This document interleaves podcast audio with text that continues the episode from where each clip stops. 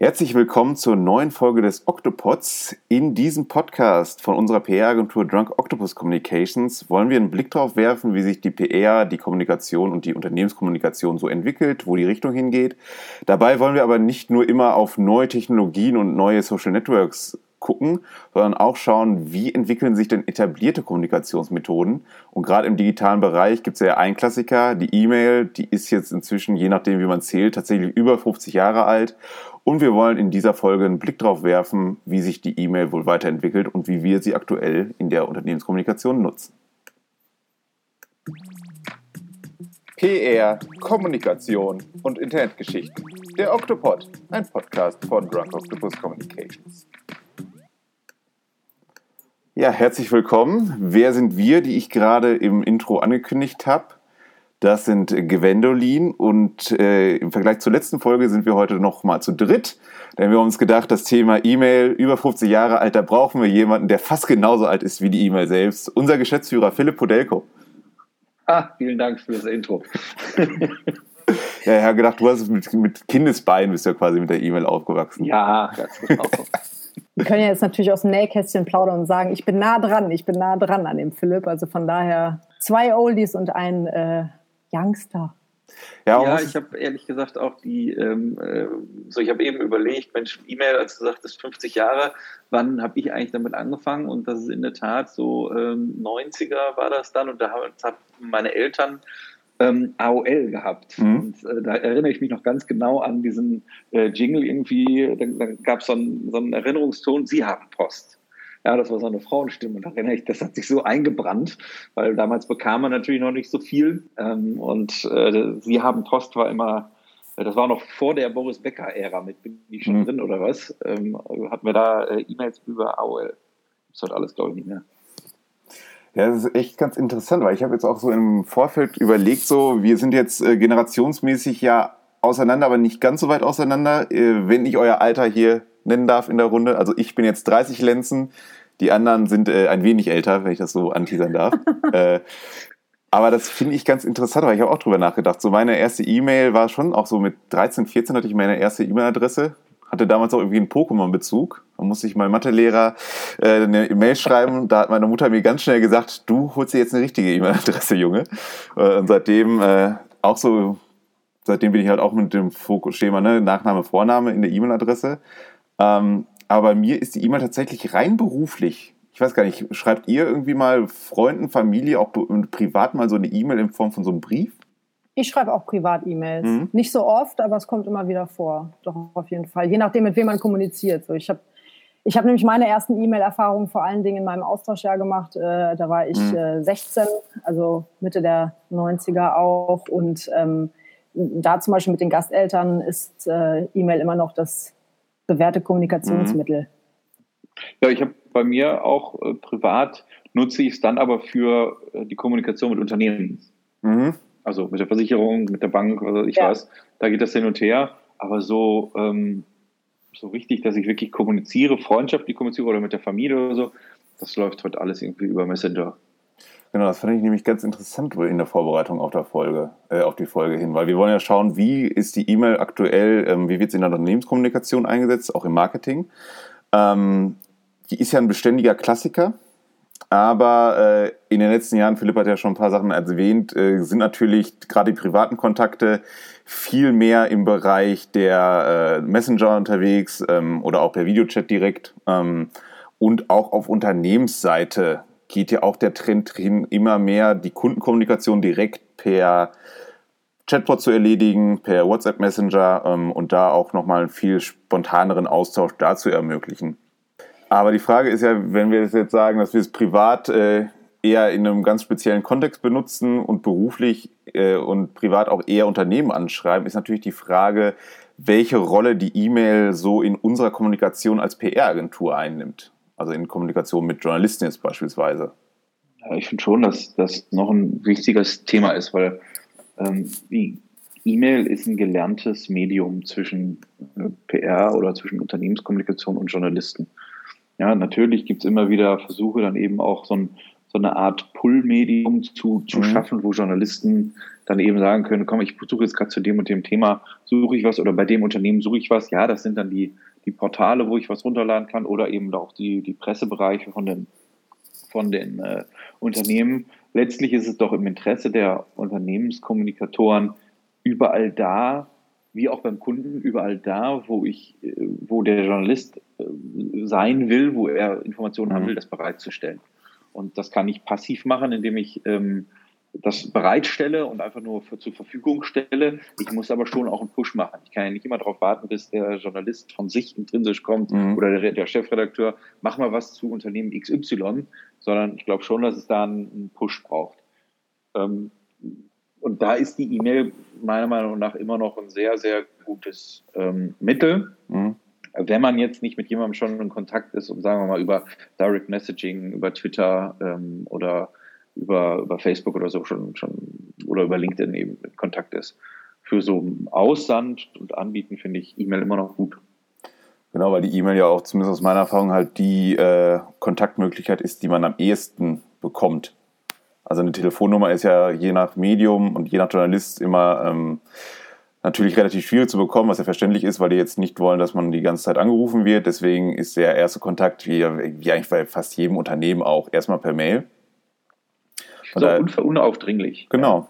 Du erwartest halt also nicht, dass jemand direkt, ja, so. ja, du erwartest halt nicht, dass jemand direkt äh, jetzt hier antwortet, sondern sagst hier, hallo, guten Tag, schauen Sie sich das erstmal an. Das ist natürlich nochmal ein bisschen unverbindlicher als Telefon und äh, vielleicht auch als Messenger, würde ich fast schon sagen. Weil Messenger finde ich halt zum Beispiel, wenn ich jetzt denken würde, einen Journalisten per äh, Messenger anzuschreiben oder irgendwie per Twitter-Profil, finde ich, ist schon mal eine andere Dringlichkeit fast schon als eine E-Mail. Weil, wie du sagst, Philipp, das ist halt einfach nicht dieses, äh, ist halt schon eher mit der Tür ins Haus fallen, finde ich.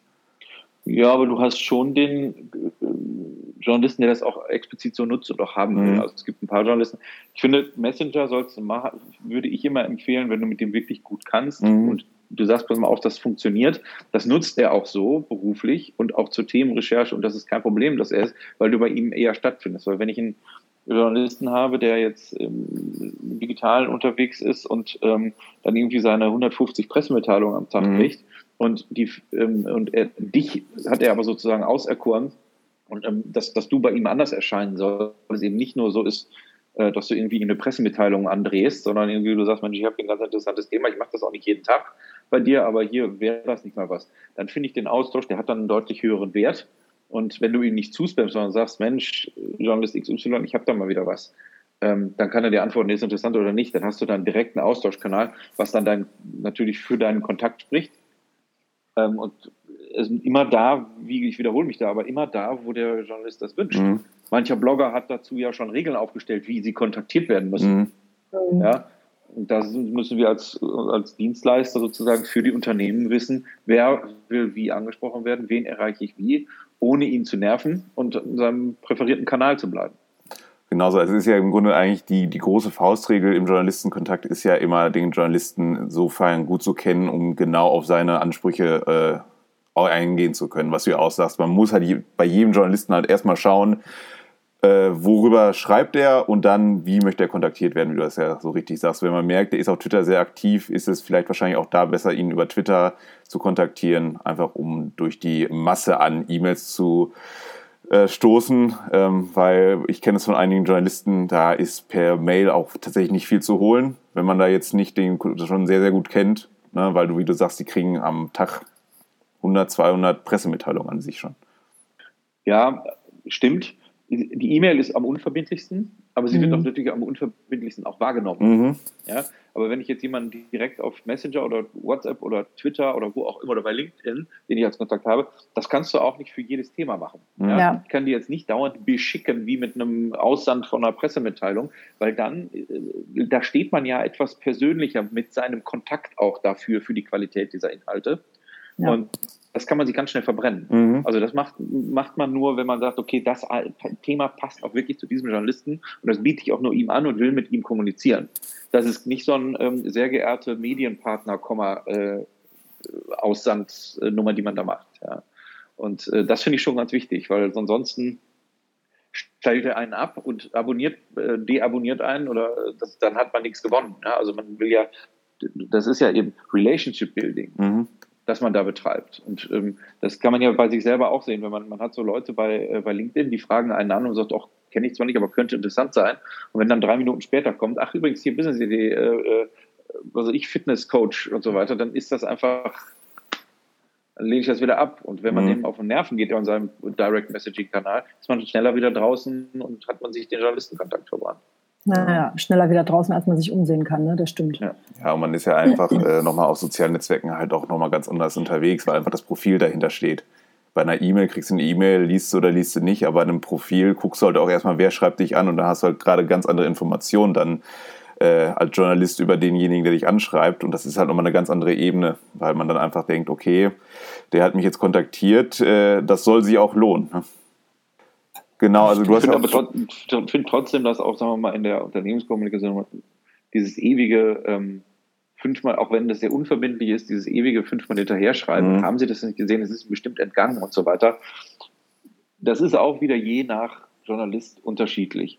Aber ich finde es gut, mit jemandem zu sprechen und dann eine E-Mail hinterher zu schicken. Mhm. Ja, gerade wenn es jetzt nicht, also wir reden jetzt nicht über Pressemitteilungen, wo ich ja sowieso bekanntermaßen nicht so ein Riesenfreund von bin. Aber ähm, wir reden jetzt wirklich um einen individualisierten, Unique-Beitrag, der dann geschrieben wird, wenn der Journalist sagt, ja, äh, finde ich cool das Thema, weil man dann, da, da, würde ich ihn immer anrufen, weil ich dann so einen guten Journalisten Kontakt habe, der sagt, pass mal auf, Herr XY, ich habe hier ein Thema. Und dann sagt der, ist interessant oder nicht, oder können wir das in diese Richtung noch ein bisschen, dann entwickelt man das mit ihm im Gespräch. Ja, und, und das finde ich dann wichtig, weil man dann danach eine Mail hinterher schickt und sagt, vielen Dank fürs Gespräch, da ist man auf einer ganz anderen ähm, Aufmerksamkeitsebene, wenn man mit dem schon gesprochen hat und fünf Minuten später die E-Mail hinterher schickt. Das haben wir besprochen, das Thema könnte ich mir vorstellen, den würde ich Ihnen gerne anbieten. Und dann hat man eine andere Trefferchance, als irgendwie einer von 150 Pressemitteilungen oder einer unter 150 äh, Angebots, äh, Beitragsangeboten zu sein. Ähm, das würde ich immer so in dieser Kombination machen. Genau, das ist, äh, wie du sagst, äh, die E-Mail halt nicht mehr lange der reine eine Kommunikationskanal, sondern es ist einfach nur ein weiterer Teil im Arsenal. Hat also nicht so die Rolle wie vor vielleicht zehn Jahren oder so nochmal, sondern ähm, muss jetzt irgendwie ergänzt werden durch andere Kommunikationskanäle. Ne? Telefon ist ja schon etabliert, aber auch jetzt äh, Twitter kann halt auch noch eine Möglichkeit sein. Ähm, wenn wir jetzt aber darüber geredet haben, wie wir mit Journalistinnen äh, sprechen, ist natürlich die andere Plattform für E-Mails äh, natürlich der Kontakt mit Kunden. Und ich glaube, da wäre jetzt ganz interessant, wie wir schauen jetzt auch gerade im Hinblick auf die Corona-Pandemie, wie sich das auch vielleicht nochmal mit dem E-Mail-Verkehr äh, geändert hat. Weil wir haben jetzt dann natürlich über äh, andere Plattformen Videochats nochmal aufgesetzt im letzten Jahr, was natürlich auch damit dann nochmal ganz andere Kommunikation mit sich geführt hat und auch nochmal andere Chatprogramme mit sich geführt hat, weil da Kunden ja noch nochmal ähm, Kapazitäten hochgefahren haben und sich andere Chatprogramme angesetzt haben. Wie seht ihr denn so den Vergleich, sage ich jetzt mal, ähm, E-Mail versus Messenger in Form von Slack oder Google Chat? Also meine Erfahrung sagt mir, dass die E-Mail immer so ein bisschen was Verbindlicheres hat als ähm, mhm als ein Slack-Eintrag oder auch ein Google-Chat. Ähm, das funktioniert auch, wenn es sich um kleine, kurze ähm, Infos handelt, die man sich hin und her schickt. Aber ich glaube, wenn es um ein größeres Thema geht, wo man vielleicht auch zwei bis drei Sachen mehr reinschreiben muss, damit der Kunde oder die Kundin weiß, äh, worum geht's genau und was sind die nächsten Schritte, dann ist doch die E-Mail auf jeden Fall das bewährte Ding, weil man sie auch am besten wiederfinden kann. Ich finde gerade bei, bei Google Chats zum Beispiel, da sucht man sich einen Wolf irgendwie, wenn man da äh, den einen bestimmten Link nochmal haben möchte. Wenn es eine gut aufbereitete E-Mail ist, dann ähm, ist sie sehr schnell wieder äh, zu haben. Ja, ich finde das auch, gebe dir völlig recht. Ich glaube, das macht der, der auch in der Kunden, im Kundenmandat oder auch mit den Kollegen macht der nix.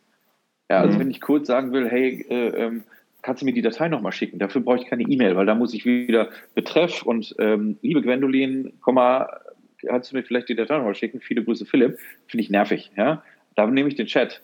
Aber wenn ich doch irgendwie sage, ähm, ich schreibe, eine, ich habe wirkliches Anliegen und da habe ich mir Gedanken zu gemacht. Das hat auch nicht nur eine andere Verbindlichkeit, sondern auch so, der hat sich hingesetzt und jetzt, jetzt nicht so wie früher beim Brief oder Geschäftsbrief, mhm. aber so die Zwischenstufe dazu. Der hat sich hingesetzt und konsolidiert Gedanken gemacht und hat das eingedampft in ein Schriftstück. Das hat, das ist, hat eine andere Qualität Mhm. Ähm, das hat man schon einmal bei der E-Mail auch gegenüber einem Geschäftsbrief hat man das bemängelt. Aber sagen wir mal, der, der Chat ist noch weiter unten in der Ernsthaftigkeit und ich habe mir was überlegt und das ist konsolidiertes Feedback und das ist konsolidierte Gedanken. Ja, ich finde bei solchen Sachen ähm, schon Zusammenfassungen, Vorschläge, äh, Sachen, die ich irgendwie brauche, die auch langfristiger dann sind. Da finde ich die E-Mail auch immer noch äh, die richtige Wahl. Wir passen, ich finde, man muss natürlich als Agentur auch anpassen an verschiedene Kommunikationsgewohnheiten intern, aber auch bei Unternehmen, die haben, nutzen dann Slack oder Teams oder sonst was. Aber wenn die mit ihren Kunden kommunizieren, da können sie nicht sagen, ja, kommt mal bitte auf Slack alle. Ja, die haben also auch mhm. diese wichtige Kommunikation, haben die eben auch noch E-Mail. Ich sehe nur, dass es bei mir, ich finde das entspannt für meine, äh, für meine Inbox sozusagen, dass ich da Sachen habe, die entweder von extern kommen, von Kunden, Newsletter oder sonst was, oder eben wirklich auch wichtige Hinweise, Mails oder sonst was sind von den Kollegen.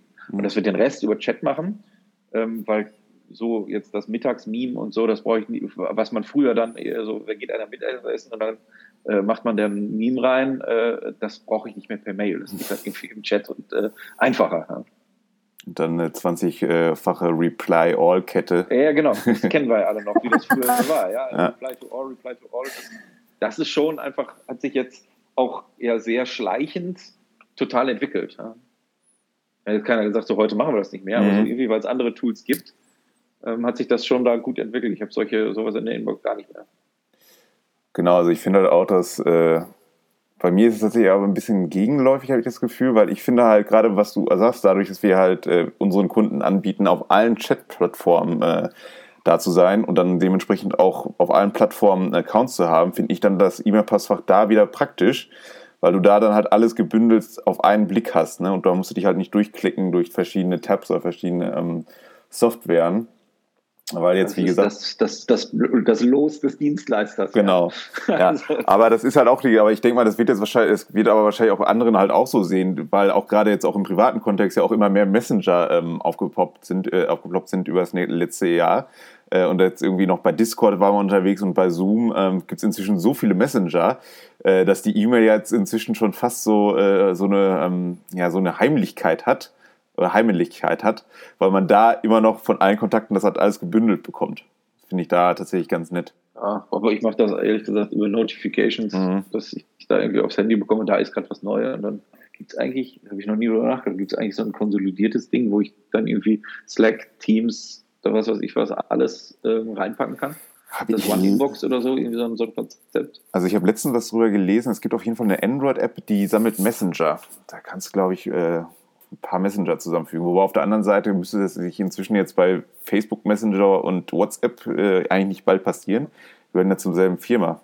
Das ist da noch keine. Ja gut, du kannst es ja über die, über die normalen Social Media Konsolidierungs, mhm. äh, Social Media Management Tools, da kannst du es ja schon machen, aber das ist dann eben auch nur für Social Media. Aber ich habe jetzt nicht Teams und ähm, Hangouts und Mail und äh, Slack zusammen mhm. zum Beispiel da drin. Ne? Das kann ich ja äh, wenn ich jetzt über Twitter oder LinkedIn was mache über meine Accounts äh, mit unserem Social Media Management Tool, dann kann ich da ja über auch die, ähm, die Seiten ähm, äh, Kommentare mir abfangen und beantworten. Das ist dann ja schon konsolidiert. Ja, da müsste ich mich mal tatsächlich schlau machen. Ich denke mal, es gibt so Lösungen, aber die Sache wird wahrscheinlich sein, dass es dann auch Lösungen gibt, die dann wiederum nicht alle vereinen können, weil da das irgendwann in der, in der, an der API scheitert von der einen. Und dann hast du dann wieder zwei Apps, weil du eine andere Messenger-App da nicht vereinen kannst. Das ist dann halt immer so die Geschichte. Und das ist ja auch eher ein Dienstleisterproblem, als dass es ein Unternehmensproblem ist. Ne? Die haben dann meistens Slack oder nur Teams oder sonst was eingeführt und wir haben halt beides dann. Ne? Genau. Als Agentur. Aber irgendwie kriegt man das ja auch alles hin. Aber das ist ein ganz interessanter Punkt, den wir da angeschnitten hatten, der mich dann äh, zur nächsten äh, Sparte führt. Äh, und zwar haben wir jetzt gesagt, dass wir, das ist jetzt das Dienstleistungsproblem, das, das wir betrachtet haben. Es ist natürlich die Frage, wie setzt ein Unternehmen an sich äh, auf E-Mails im Marketing und in der Kommunikation. Und jetzt habe ich ein paar spannende Zahlen für euch und eine Frage. Äh, was würdet ihr sagen in Prozenten? Wie viele Unternehmen setzen denn E-Mail-Marketing-Maßnahmen ein? Ich glaube alle. Ich würde auch sagen. Jetzt vielleicht ein Handwerks, ein kleiner Handwerksbetrieb, der, der, der vielleicht nicht, aber so jeder, der irgendwie im Dienstleistungs- oder im, im B2C ist, der hat mhm. ja auch alle Newsletter, oder? Genau, ich habe jetzt hier eine Umfrage, da wurden 5000 Unternehmen befragt und da sagten 98 Prozent, dass sie E-Mail-Marketing betreiben würden. Und davon auch immer noch 91 Prozent, dass das sich in Form von einem eigenen Newsletter ausdrückt. Okay. Also cool. komplett auf Erwart. die E-Mail zu setzen, ist einfach Usus. Das gehört dazu zur aktuellen Kommunikation und zum aktuellen Marketing-Mix. Mhm. Ähm, ja, was bedeutet das für uns? Was, warum ist die E-Mail weiterhin so dieser attraktive Kanal, um mit Kunden in Kontakt zu treten? Das ist halt gelernt, ne? Mhm. Halt ich finde auch Messenger finde ich auch cool. Ähm, ich glaube aber, dass viele sich so gelernt haben, dass sie sich irgendwo angemeldet haben mit ihrer Mailadresse und da jetzt nicht ganz so stutzen, als wenn jetzt ähm, sozusagen der gleiche Mechanismus ist, aber Facebook äh, Messenger aufpoppt, weil da ein Unternehmen äh, da vielleicht Consent gegeben hat, dass die nicht auch anschreiben dürfen. Ich glaube, da ist nochmal so ein bisschen, äh, was? Wieso kriege ich jetzt von euch eine proaktive WhatsApp? Oder mhm. wieso kriege ich auf einmal in meinem äh, Facebook Messenger von euch eine Nachricht? Ja, also ich glaube, das ist gelernter. Ähm, aber für, ich finde es ganz spannend, so für, für Unternehmenskommunikation. Also was ist denn E-Mail? Ja, finde ich, sollte man drauf setzen. Die Frage ist, wie?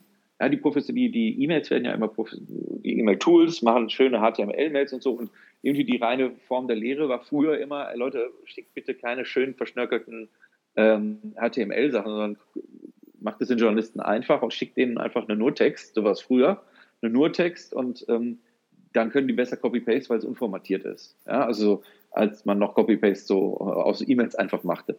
Also da, da, ist auch die Frage für PR, das, ich glaube, es ist ein großer Unterschied zwischen Unternehmen und B2C, was ich da so verschicke und wie ich ähm, zu, als PRler an Journalisten Kontakt verschicke, wo jemand ja irgendwie was noch mitmachen soll und nicht nur lesen. Mhm. Ja, da finde ich so diese ganzen shiny, shiny, hey, mega cool, habe ich eine super äh, äh tolle E-Mail gebastelt. Ähm, und dann steht dann am besten auch noch, klicken Sie hier, um den gesamten Beitrag äh, äh, sich runterzuladen. A macht das nicht, weil er braucht Unique Content. Ich verstehe das nicht, warum das so viele Agenturen machen. Ähm, aber B äh, finde ich auch, dass das so, das sieht nach Massenausland aus, erstens. Mhm. Ähm, und zweitens finde ich eben auch, dass er, oder drittens finde ich eben auch, dass er ähm, da so nicht gut rauskopieren kann. Also womöglich. Da mache ich es dem so einfach wie möglich, mache einfach eine Textmail und das ist dann auch eine persönliche Ansprache.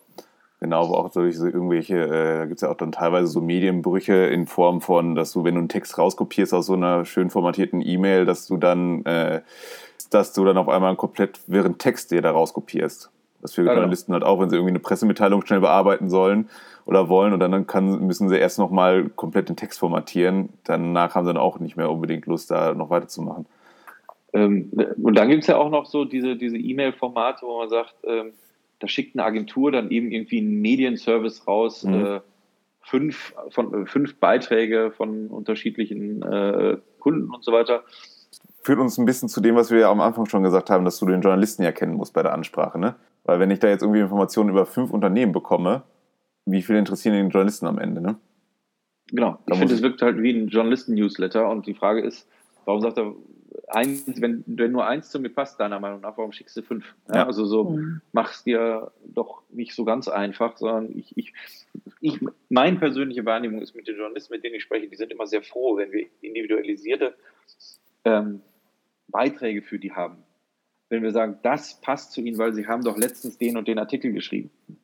Oder sie haben doch das und das Thema demnächst bei sich als Schwerpunkt. Wollen sie nicht mal, ähm, ich hab, kann da was beisteuern das ist doch, ich finde, das wirkt immer besser, als wenn hier jede dritte PR-Agentur macht das meiner Meinung nach so, dass sie dann irgendwie massenhaft rausschicken, Themenangebote mhm. und dann mal gucken, irgendeiner wird es schon übernehmen.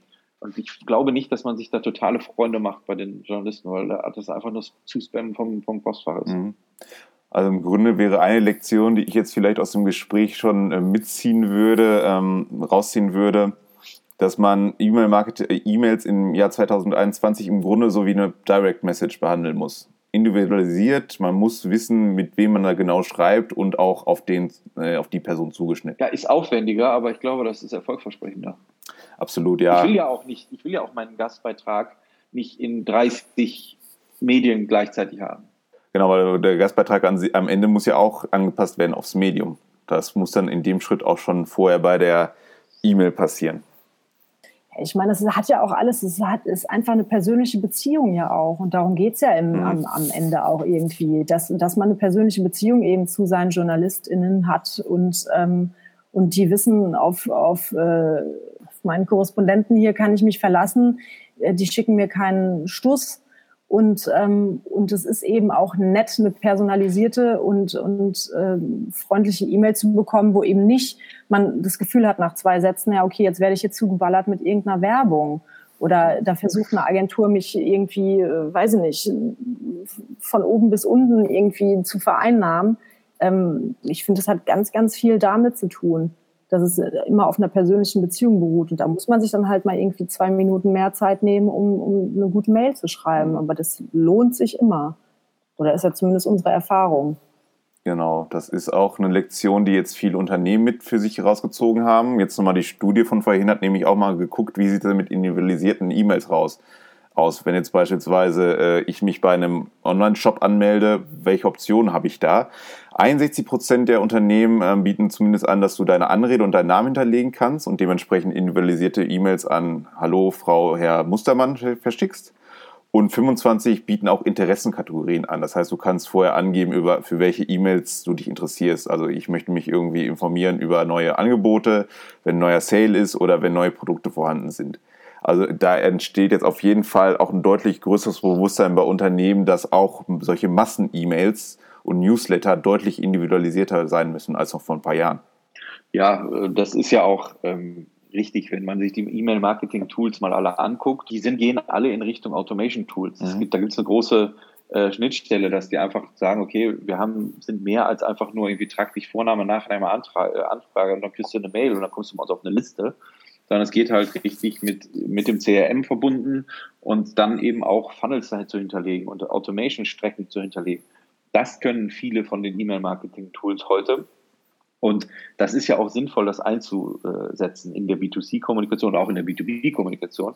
Aber das ist natürlich nochmal vielleicht ein ganz anderes Thema, mhm. Automation ähm, im, im, Marketing. Wir reden ja heute so ein bisschen äh, stärker in die Richtung äh, PR und ähm, natürlich ist die Versuchung immer da, auch das zu automatisieren. Nur wir haben es da auch mit Profis zu tun. Und wenn du, je mehr du automatisierst, umso weniger hast du auch ähm, das Gefühl auf der anderen Seite, dass du individuell angesprochen wirst. Und ich finde, dass wir wuchern mit dem Fund, auch als Drunk Octopus. Wir haben Journalistenkontakte und wir bringen äh, sozusagen Journalisten und Unternehmen äh, zusammen, und können die Themen dafür aufbereiten, dass die eben relevant sind. Das machen wir gemeinsam mit Journalisten. Und dem steht dann so ein bisschen gegen, entgegen, dass ich dann irgendwie an 5000 Journalisten das gleiche Thema raushaue. Ich finde, ich habe immer Erfolg damit gehabt, eben über meine Journalisten auch viel zu wissen. Und dann der erste Satz ist nicht, hallo, wie geht's Ihnen? Mhm. Sondern ist so, Mensch, alles klar mit dem Umzug gewesen? Oder äh, wie, wie geht's den Kindern? Und dann habe ich, ähm, wenn ich ernsthaft diese Relationship aufbaue, wofür ja auch Kunden bei uns ähm, sozusagen auch beauftragen, weil wir diese Kontakte haben und die auch pflegen und das Relationship Building machen, dann ähm, steht das dem entgegen, dass ich solche Automation-Sachen mache. Das ist für mhm. eine Pressemitteilung vielleicht mal ganz cool, aber ähm, das ist, glaube ich, ein anderes Thema. PR ja. müssen Beziehungspflege haben. Absolut. Egal wie auch, das ist natürlich aufwendiger. Ich hätte es gerne andersrum, aber. Ich wollte gerade nur sagen, aber das ist ja auch, das ist ja auch immer noch so ein bisschen das Schöne an unserem Beruf, dass wir, dass es halt persönliche Kontakte sind. Ja, die sind aufwendiger, aber ja, die machen auch mehr Spaß. So, da hat man nämlich dann mal Zeit für einen kleinen Witz hier und da mhm. und so weiter. Deswegen, also das, da, das ist ja das, wo, wovon die Beziehung auch lebt zu einem Journalisten oder zu einer Journalistin. Und das, das muss man pflegen, finde ich okay. Und ich glaube, dafür ist halt die E-Mail halt so äh, weiterhin generell ein guter Kontakt, äh, eine gute Möglichkeit. Weil ich glaube, so, so abschließend, wenn wir jetzt zum Ende kommen wollen, wie entwickelt sich die Zukunft der E-Mail, glaube ich halt nach all dem, was wir besprochen haben, auch so mit dem Rückblick, ähm, die E-Mail wird nicht weggehen. Ich glaube, das ist auch einer der größten Vorteile, weil wenn man jetzt mal bedenkt, bei äh, Facebook, Twitter, Instagram ist gerade dann vielleicht jemand angemeldet, aber das muss er oder sie ja nicht für Jahre sein. Die E-Mail-Adresse wird aber wahrscheinlich sich ja. nicht ändern, solange diese Person halt bei derselben Firma, bei derselben, hm, beim selben Medium ist. Die bleibt bestehen. Bei den anderen muss man nicht unbedingt immer jemanden erreichen können. Und ich glaube, das ist der große Vorteil auch aus Unternehmenssicht. Wenn ich mir eine gute Newsletter-Basis aufgebaut habe, dann habe ich die äh, Kundenkontakte so lange, solange die äh, Leute sich halt für diesen Newsletter angemeldet haben. Bei Facebook muss ich die Person entweder zum richtigen Zeitpunkt erreichen, muss ich im Feed erscheinen, oder ich muss darauf spekulieren, dass diese Person auch über Jahre da bleibt. Von daher sehe ich die E-Mail wirklich auch, ich sag mal, die nächsten 50 Jahre immer noch als guten und etablierten Kommunikationskanal. Dann machen wir, einen, äh, machen wir einen Podcast zum 100-Jährigen, obwohl dann sind die Älteren unter uns. Gwendolin, wir beide werden den vermutlich nicht mehr begleiten im Podcast. Das ist jetzt aber eine sehr, sehr derbe Aussage zum Schluss. naja. Ja, richtig Sonnenschein aus der Folge raus. Wir mal positiv in die Zukunft. Das kriegen wir noch hin. Das können ja. wir noch hinkriegen, Philipp. Ja, okay. Aber ja, ich glaube auch. Also erstens, ja. äh, E-Mail ist gut. E-Mail muss man aber vorsichtig einsetzen, keine zu spammen. Mhm. Ist aber auch unverbindlich und deshalb ähm, nervt man Leute damit nicht so. Aber ich finde, mit Bedacht eingesetzt ähm, sehe ich schon den Wert. Auch bei mir in der Inbox finde ich es gut, wenn ich E-Mails bekomme. Genau, die E-Mail ist jetzt, hat sich, wie ich finde, auch so ein bisschen gefunden. Die hat jetzt ihren ganz klaren äh, Platz irgendwie in der Kommunikation. Wie du sagst, die schnellen Sachen gehen schnell über Chat, die wichtigen und detaillierten Sachen äh, am besten persönlich über E-Mail. Äh, genau, die E-Mail wird nicht weggehen, äh, wir auch nicht. Die nächste Folge des Octopods ist auch schon in Mache.